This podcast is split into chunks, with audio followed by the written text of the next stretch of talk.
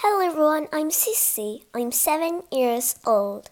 Let's join the world's greatest detective, Nate the Great, as he solves mysteries. Here we go! Nate the Great and the Hungry Book Club.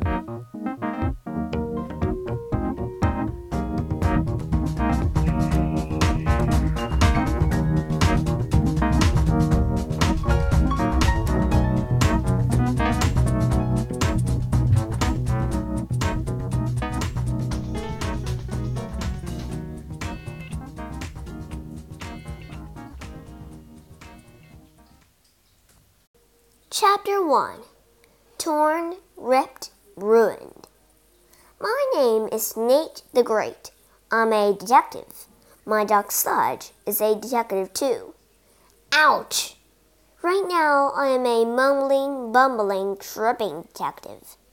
I have just tripped over a big pile of books that Rosamond left in my house. Sludge is sniffing them. He had been sniffing them since Rosamond knocked on my door this morning. She was carrying a bunch of books. Three more were piled on her head. Rosamond looked very strange. Rosamond looked strange all the time. I have great news, she said. I've started a book club. I'm calling it Rosamond's Ready Readers. But there's trouble in the club. One of my members is trying to wreck my cookbook. Look! Rosamond took a book off of her head. The other two books fell off. Why are you carrying books on top of your head? I asked. Because I'm president of a club now. These books help me hold my head high and look like a president. I need great knew that I was looking at a very strange present. This is my new cookbook, she said. Yesterday, I left it open on my kitchen table after I made treats for the club meeting. When the meeting was over, I went to get the treats for the members. The page that was opened was torn, ripped, ruined. Sludge and I looked at the page. I great say that it was torn, ripped, ruined. Chapter 2 The Crime Scene Rosamond pulled something out of her pocket. Here's a photo of the crime scene, she said. I looked at the photo. Your kitchen was a crime scene? Of course. Keep this photo and study it you can see that my cookbook is in the middle of my huge high table. The turn page had a recipe of tuna fish pie. The bits of pie that fell on the page are gone too. I want you to find the evil monster who did this. Monster? Yes, the evil page monster, Rosamond said. Now, here's my plan. The next meeting will be at my house this afternoon. You and Sludge can come under cover. Just pretend you are new members. I'll be using this cookbook again. Meanwhile, I'll leave these other books here, where they'll be safe. I left one book at home. The members will be reading it at today's meeting. Rosamond piled her books on my floor. You're so lucky to have this case. I, Miss Grant, did not agree. Perhaps this is a case for a bookworm, I said. Enjoy being a bookworm, Rosamond said. I looked at Sludge. We both knew that if I didn't take the case, Rosamond would come back and back and back and back. Chapter 3 A Bookcase I wrote a note to my mother. Dear mother, Sludge and I are going to Rosamond's house. I am on what Rosamond thinks is a case. A bookcase. We're looking for an evil monster who tears, rips, and ruins. I will be back, I hope. love Nate the Great. Chapter 4 The Hungry Book Club. It was afternoon. Sludge and I went to Rosamond's house. She answered the door. She had only one book on her head. I peered inside her house.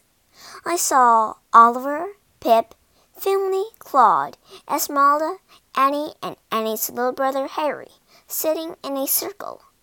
Also sitting in the circle were Annie's dog Fang and Rosamond's four cats, Plain Hex, little hex, big hex, and super hex.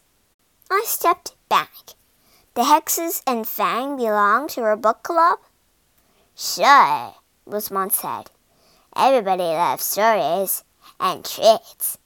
I'd serve tuna fish pie to the cats and meat patties to Fang. Everybody else gets cookies. This is a very hungry book club. Come in. I need great am not in the mood for cookies or circles, I said. Sludge and I will sit in a corner. Chapter 5 Meet Harvard Hedgehog. Rosamond sat down in a big chair. She took the book off her head. She held it up. This is our book today, she announced. Harvard Hedgehog. We'll take turns reading it out loud. Then we'll talk about the book. I'll start. Harvard Hedgehog was always late. He arrived at parties just in time to bump into everyone leaving. He nibbled left cake crumbs and left melted ice cream. Then he sat in a corner and exclaimed, Wonderful party! to the empty room. I, Nate the Great, was sitting in a corner like Harvard Hedgehog. I pretended to go to sleep, but I was watching, watching. The book went from member to member. Nobody was sharing pages. It was Esmeralda's turn to read. When Harvard went to the movies, he always got there when the movie was over. As everyone was going out, Harvard was going in. He would sit down on stale popcorn and look up at the big empty screen. Great show! he exclaimed to no one. Harvard meant to be on time, but he never was. Suddenly, Esmeralda stopped reading. She looked puzzled. A page is missing, she said. Rosamond looked straight at me. A ripped page in one book, and now a missing page from another? When I bought this book, there were no pages missing. I know because I read the entire book before I bought it. The Great looked at Sludge. I now knew we had a real case. Chapter 6 Double Trouble Rosamond raised her arms.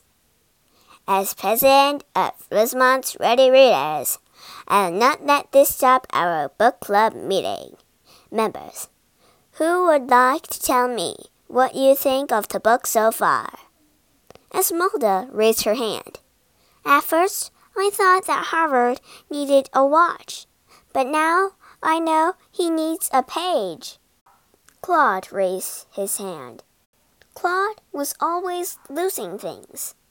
I don't like the book because Harvard didn't lose anything, he said. If you didn't lose anything, you never have a chance to find what you didn't lose. Excellent thought, Rosamond said. Oliver spoke up. I follow people.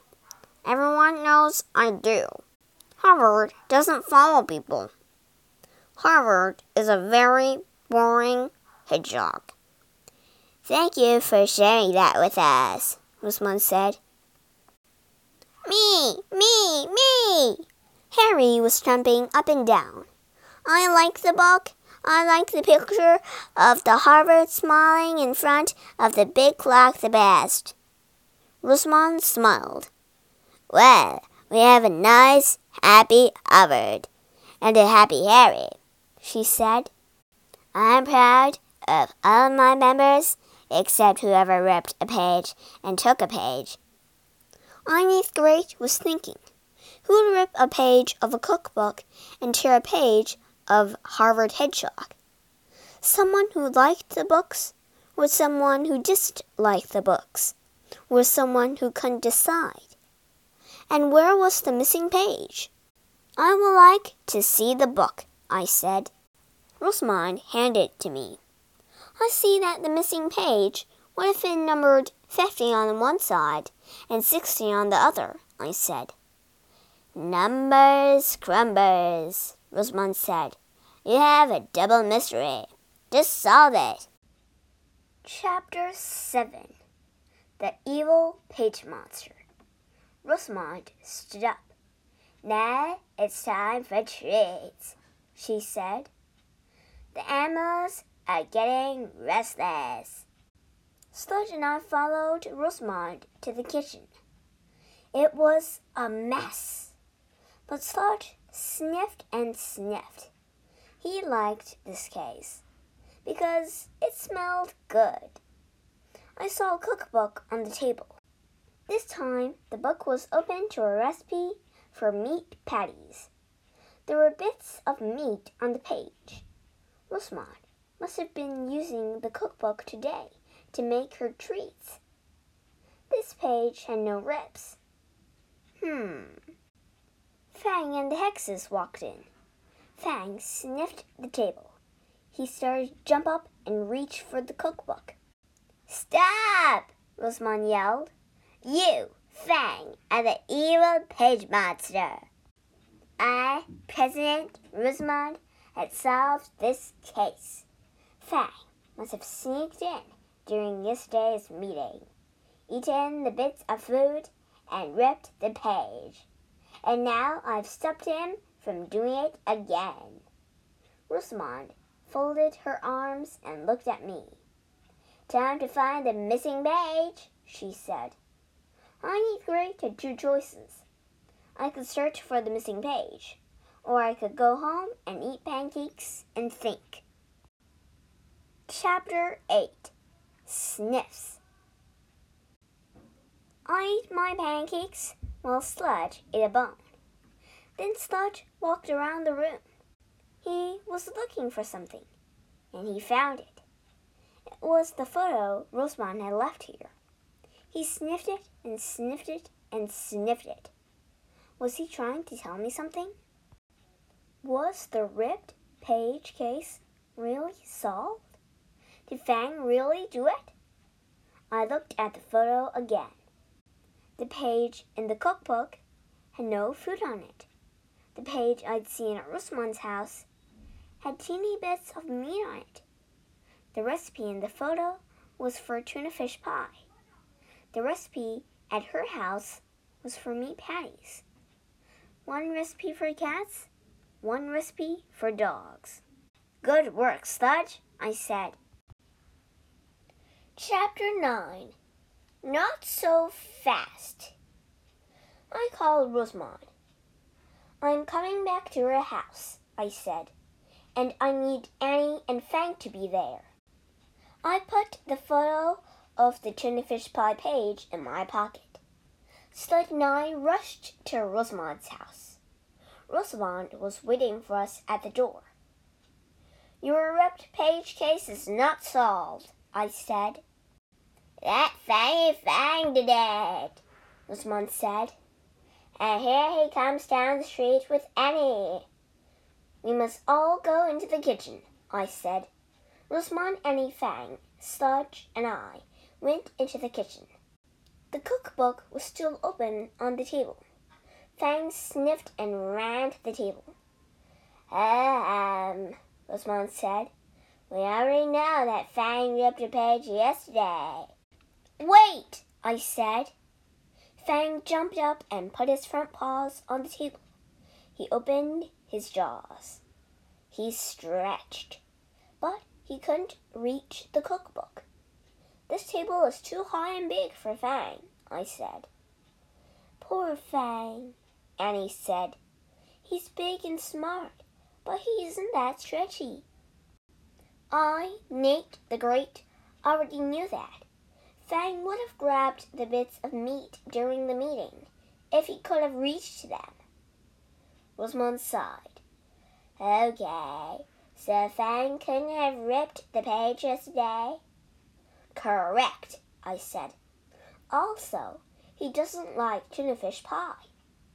I pulled the cookbook photo out of my pocket. This photo shows the cookbook open to a tuna fish pie recipe, but the open pages have no bits of tuna fish on them. I already knew that, Miss Rosamond said. Underneath Great said that someone reached for those tuna fish bits and was scratching and tearing to get every last bit. Who? was one asked. Little Hex, I said. He can leap high. Also, he can hide in small spaces. He is also small, and he could have gone into the kitchen and come back without you seeing him. Rosamond clapped her hands. Little Hex is growing up, my darling page monster. Underneath Great say that the ripped page case is solved. You should try to keep your kitchen neater. Clean clues are better. I took two bones from my pocket. I gave one to Fang and one to Sludge. Rosamond kept clapping. Little Hex must have taken the Harvard Hedgehog page too. What a talent he has! Not so fast, I said. You're trying to reuse a clue. Little Hex might not have taken the page. Tell me everything about your Harvard Hedgehog book. Well, yesterday Annie and I went to the book sale at the school around the corner. I bought the book there. I read it before I bought it. There weren't any missing pages. After I bought the book, I kept it with me. In my hands, on my head, I even slept with it. Is there anything else I should know? I asked. No, I'm present. I think of everything. Then I must leave, I said. Leave? But you just came. That's how it is in the detective business, I said. We come, we go. We go where the clues take us. Underneath Great knew that I needed more clues. If the book was with Rosamond all the time, how could a page be missing? Chapter 10 Stretchy Fang Annie, Fang, Sludge, and I left Rosamond's house. I'm looking for a new clue, I said to Annie. A missing page clue. I don't have any clue, Annie said. But I want you to know that Fang can be stretchy some of the time. You should have seen him at the school book sale. What? I said. He was there? I brought him along when I went with Rosamond, Annie said. Tell me exactly how Fang was stretchy there, I said.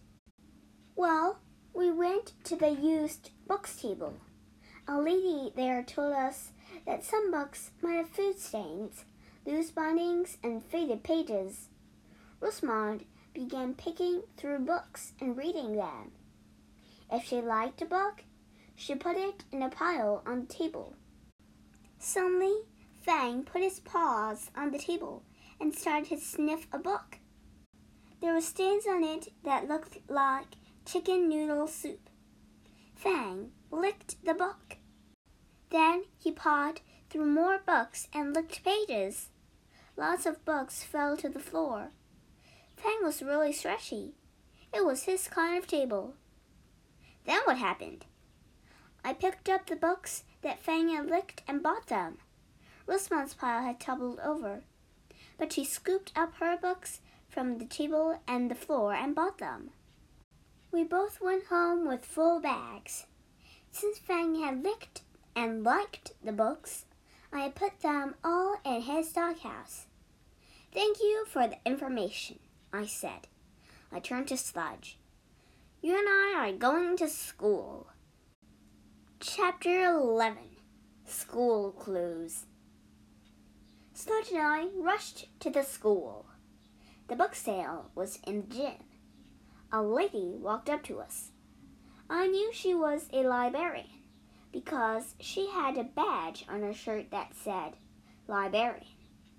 Sometimes being a detective is easy. Hello, I said. I'm looking for Harvard Hedgehog. You're in luck, the librarian said. We've sold two copies of Harvard, but we still have one left. And here he is, on the table. Do you have pages 50 and 16? I asked. Yes, the pages are in good shape, clean, with strong binding. No kitten noodle soup? I asked. What? I was just thinking. I'm a detective. I think a lot. I think I will buy this book. I bought the book and thanked the librarian.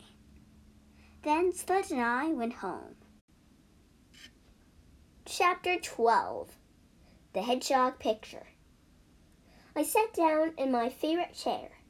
I opened my Harvard Hedgehog book. I turned to page 15. There was a picture of Harvard getting his photo taken in front of a big clock. He looked proud, and he was smiling. But why would anyone take that page? On eighth grade, say that there must be far better things in this world to watch than a hedgehog posing for his photo. And then I remembered something. What I had just seen in the book was not news to me. I already heard about it. Underneath Grade was about to solve this case. Chapter 13 Reading Together. I had two clues, school clues. I was told that the pages in my book were in good shape, clean, strong binding. Annie was told that some books had loose bindings. Hmm. Pages, bindings. On eighth grade, say that a loose binding could cause a loose page, and a loose page could become a missing page. There had been three copies of the Harvard Hedgehog book at the used books table. Rosamond had picked a good copy, but when her pile fell down, she must have grabbed the copy that had the missing page. She didn't know it. Annie must have bought the good copy that Rosamond had picked out. She didn't know it. And how did I, in eighth grade, know it? Because I now remembered where I had heard about Harvard Hedgehog smiling in front of a big clock. From Harry at the book club meeting. But how could Harry have known what was on page 15 since it was missing? Because he had seen the book at home. Harry must have been looking at Fang's books, and he saw the Harvard Hedgehog picture. I turned to Sludge. I must give this book to Rosamond and tell her that the case is solved. I must also tell Annie to feed Fang plenty of chicken noodle soup. But there's something else I want to do first. I Great picked up every book that Rosamond had brought over and carefully put them on a shelf. Just where they should be, I said. Then I took my Harvard Hedgehog book and sat down in my chair. I'm going to read this book as a reader and not as a detective, I said. Let's read it together. Sludge jumped up on my lap, and I eighth grade read and read until I reached the end.